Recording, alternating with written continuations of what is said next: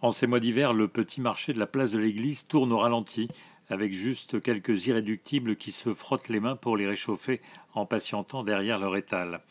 Mathilde regarde les yeux des poissons, ils sont vifs et brillants, signe de fraîcheur. Elle achète une sole, un bar, un tourteau et des crevettes grises. Le poissonnier lui donne une poignée de bigorneaux, il a le cadeau facile avec les jolies filles qui le distraient des retraités. Chez le primeur, elle prend des pommes de terre, une laitue, des radis et des carottes, et elle s'apprête à repartir lorsque la porte de l'église s'ouvre.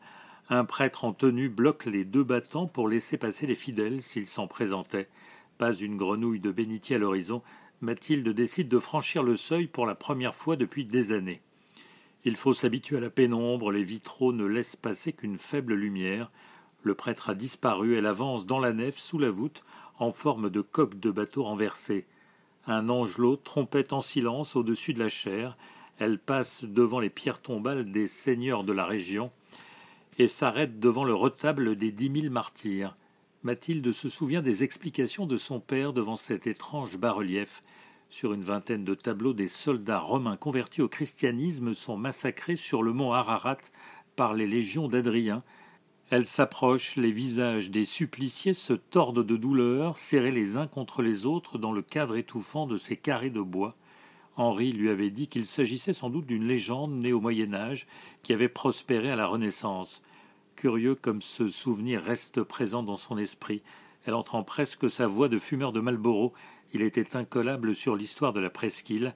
À la vue de la moindre stèle, il improvisait sur la noblesse basse bretonne en truffant son discours de termes en dont on ne savait jamais s'ils existaient ou s'il venait de les inventer.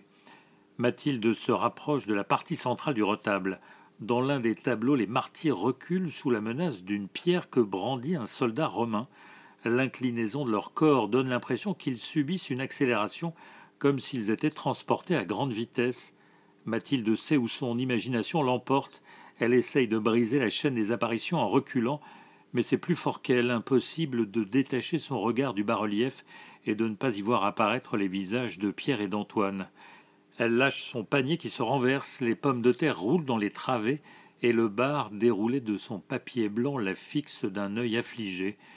Elle parvient à se reprendre en se concentrant sur les victuailles qu'elle replace dans le panier avant de quitter l'église, laissant derrière elle les gémissements des suppliciés. Le vent tourbillonne sur le parvis, quelques septuagénaires en fichu font la queue devant le poissonnier. Mathilde a l'impression que tout le monde la regarde, que les gens se disent c'est la parisienne, la folle qui a perdu sa famille, comme si elle portait sa tragédie en étendard. La voiture est garée devant la pharmacie, elle avance à pas rapide en serrant l'anse de son panier pendant que les cloches sonnent onze heures. Mathilde descend les trois marches et s'apprête à traverser la rue lorsqu'elle entend son prénom.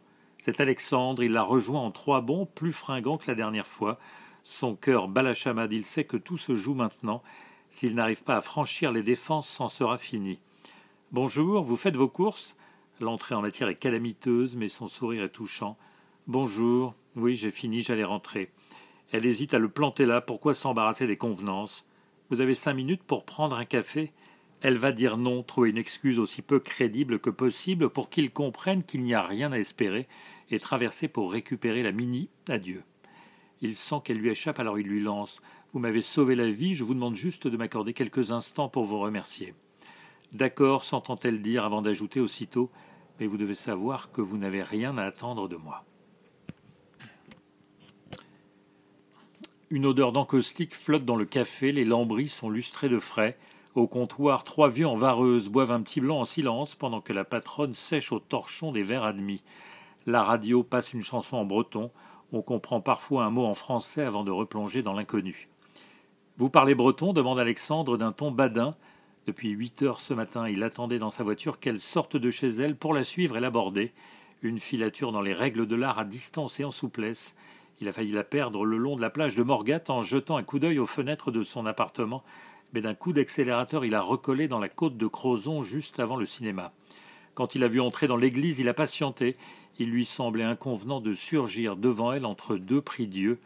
Il a bien perçu son malaise lorsqu'elle est ressortie et il lui a laissé un peu d'avance avant d'entamer sa manœuvre d'encerclement. C'est l'instant de vérité, il faut briller ou disparaître. Non, répond-elle en tournant sa cuillère dans la tasse. Mathilde le regarde pour la première fois. Un visage régulier, des cheveux drus coupés courts, des yeux bleus, un pull marin boutonné à l'épaule. Il a l'allure d'un jeune premier de série télé, une beauté un peu lisse que l'on remarque mais qui n'imprime pas. Elle pense qu'il a sans doute du succès. Les femmes aiment ce genre de physique. Enfin, qu'en sait-elle? Voilà bien une question qui ne l'a pas effleurée depuis des années. Alexandre lit dans ses yeux qu'elle va se lever et partir. Ces questions maladroites suivies de réponses laconiques ne mènent à rien, il faut changer de tactique. Écoutez, dès que je vous ai vu à la palue au milieu des vagues, j'ai su que. Laissez-moi une chance de vous connaître. Accordez-moi un peu de votre temps. Au pire, vous me dites stop et je disparais. Au mieux, je vous distrais un peu. Qu'est-ce que vous risquez? Allez, dites oui. La bonne volonté désarme parfois les cœurs les plus endurcis. Mathilde avait l'intention de le planter là, mais elle n'en a plus le courage. Il attend sa réponse avec une telle ferveur qu'elle dit d'accord d'une voix presque inaudible.